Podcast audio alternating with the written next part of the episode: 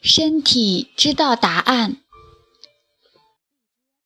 武志红，序，回归身体，生命真的可以是自由的。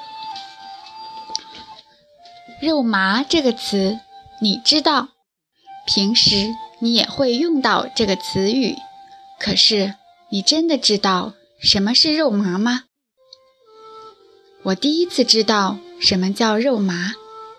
是在一次做心理咨询时，来访者是一位中年男士，他讲到一件事情，这件事情让他感觉到烦恼。烦是他最常有的情绪，弄明白他的烦恼到底是怎样的非常重要，所以我请他闭上眼睛，躺在一张躺椅上。重新讲述一下那件事情，讲的时候尽可能详细，同时保持对身体的觉知，而身体则不能动弹。我们做过多次这样的练习，他驾轻就熟。然而，闭上眼睛讲了约一分钟，他就打了一个激灵，猛然睁开眼睛说：“吴老师。”太难受了，我可不可以不谈这个？不行，我少有的强硬地说，这是极关键的时刻，好好去体会它。接下来，他一直躺在躺椅上讲那件事情。我们很快发现，烦其实仅仅是一个表面的情绪，而深层的情绪是羞耻。这份羞耻弥散在整个咨询室里，也传递到我身上。我感觉到身体麻得不得了。当这份情绪最强烈时，他停止讲述，只是感受它，而我也静静地陪着他感受。过了约半个小时，无比强烈的羞耻与肉麻终于消散，整个咨询室。归于静谧。这份静谧也消失后，我问他发生了什么？这个过程中有什么要和我分享？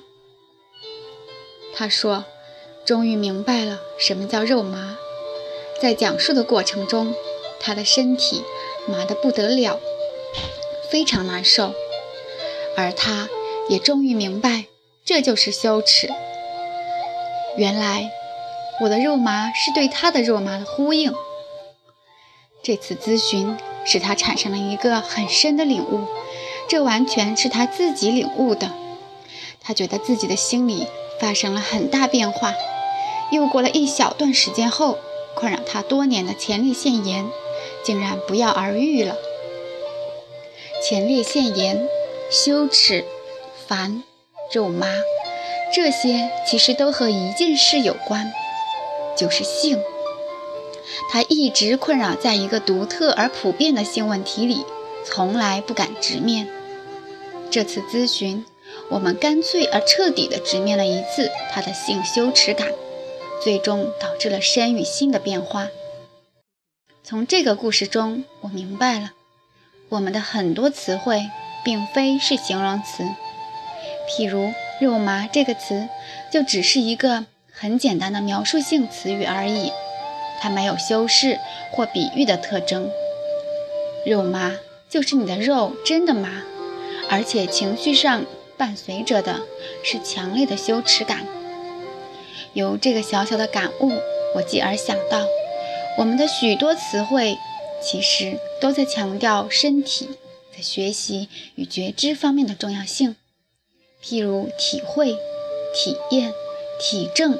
体悟、体察等，但是你可以问问你自己，在你从小到大的成长历程中，有谁告诉过你，学习与觉知必须与你的体验相结合？若是没有，你学到的就只是别人的知识，而非你自己的。譬如，有谁曾如印度哲人葛印卡那样教会你说？别人证悟到的真理，只是他自己的真理，而不是你的真理。又有谁曾像美国催眠大师史蒂芬·吉利根那样教会你说：“如果没有身体的佐证，一个道理对你而言就可以说是一个谎言。”或者说，你能否有股神巴菲特的运气？他的父亲一直在对他说：“尊重你自己的感受。”或者，你能否如乔布斯那样，很早就能领悟到，最重要的是拥有跟随内心和直觉的勇气。你的内心与直觉知道你真正想成为什么样的人，任何其他事物都是次要的。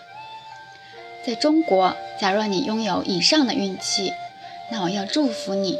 你真的是太幸运了，你是绝对的幸幸运儿，因为在我们的社会，你最容易听到的是不要以自我为中心，别太把你自己当回事，要好好听大人的话，好好听权威的话。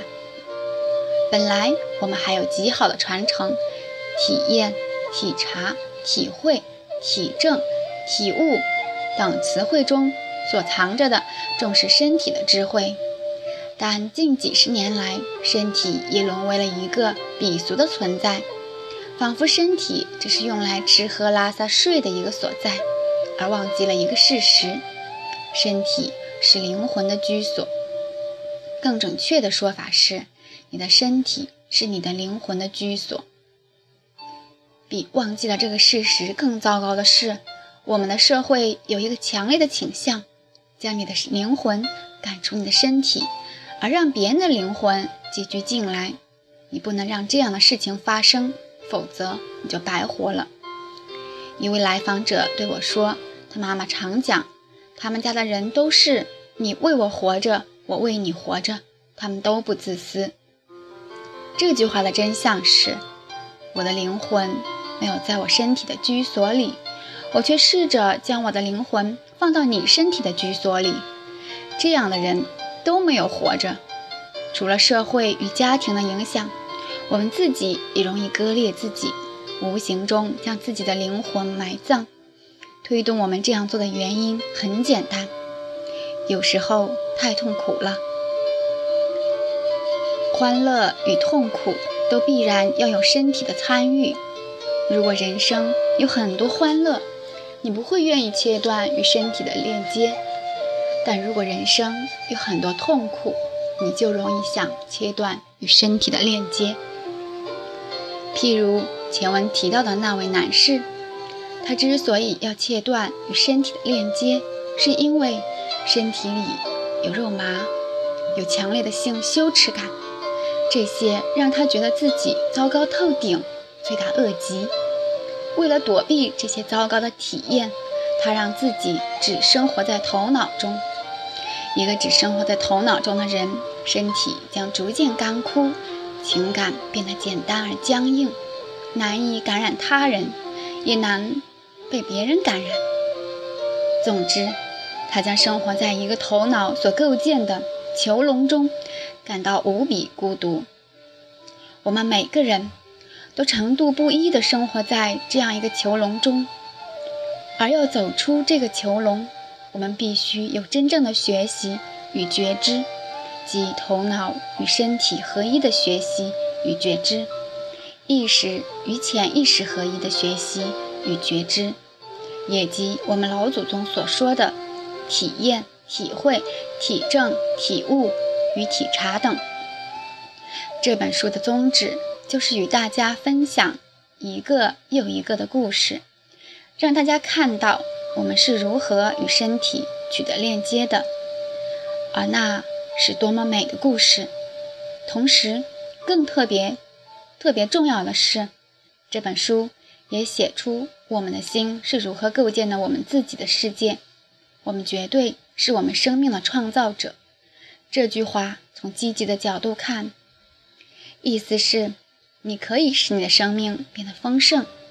这句话从消极的角度看，意思是：如果你人生失败，那你并非别人的受害者，你是你自己的受害者。要使你的生命变得丰盛，要破解你生命游戏的规则，你必须重新与身体建立链接。在头脑与身体之间打通一个通道。做到这一点后，你会发现，生命真的可以是自由的。